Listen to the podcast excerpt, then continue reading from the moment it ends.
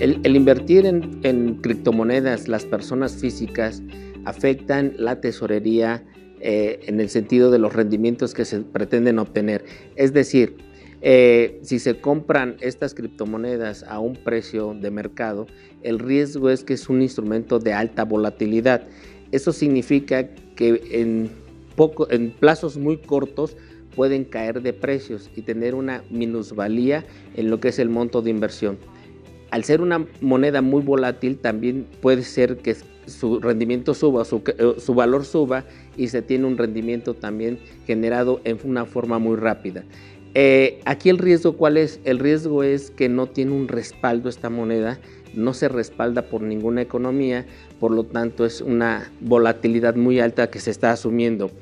¿Qué es la ventaja que se tiene al invertir en criptomonedas? Que se quita uno el riesgo de devaluación, es decir, al no ser una moneda de ningún país, pues no hay un efecto de devaluación. Eh, esto es eh, que no voy a tener minusvalías o plusvalías por un efecto de tipo de cambio. Eh, eso que hace que en la economía particular o en la economía personal, si, si invierto en este tipo de criptomonedas, pues pueda tener rendimientos altos en un plazo muy corto o pueda tener rendimientos eh, minusvalías en un tiempo muy corto también. ¿sí? Eh, es, recomendable, es recomendable para aquellos inversionistas que quieren tomar riesgos, eh, riesgos altos, es decir, que no les importa un poquito perder su dinero en forma rápida o tener ganancias también en una forma muy rápida.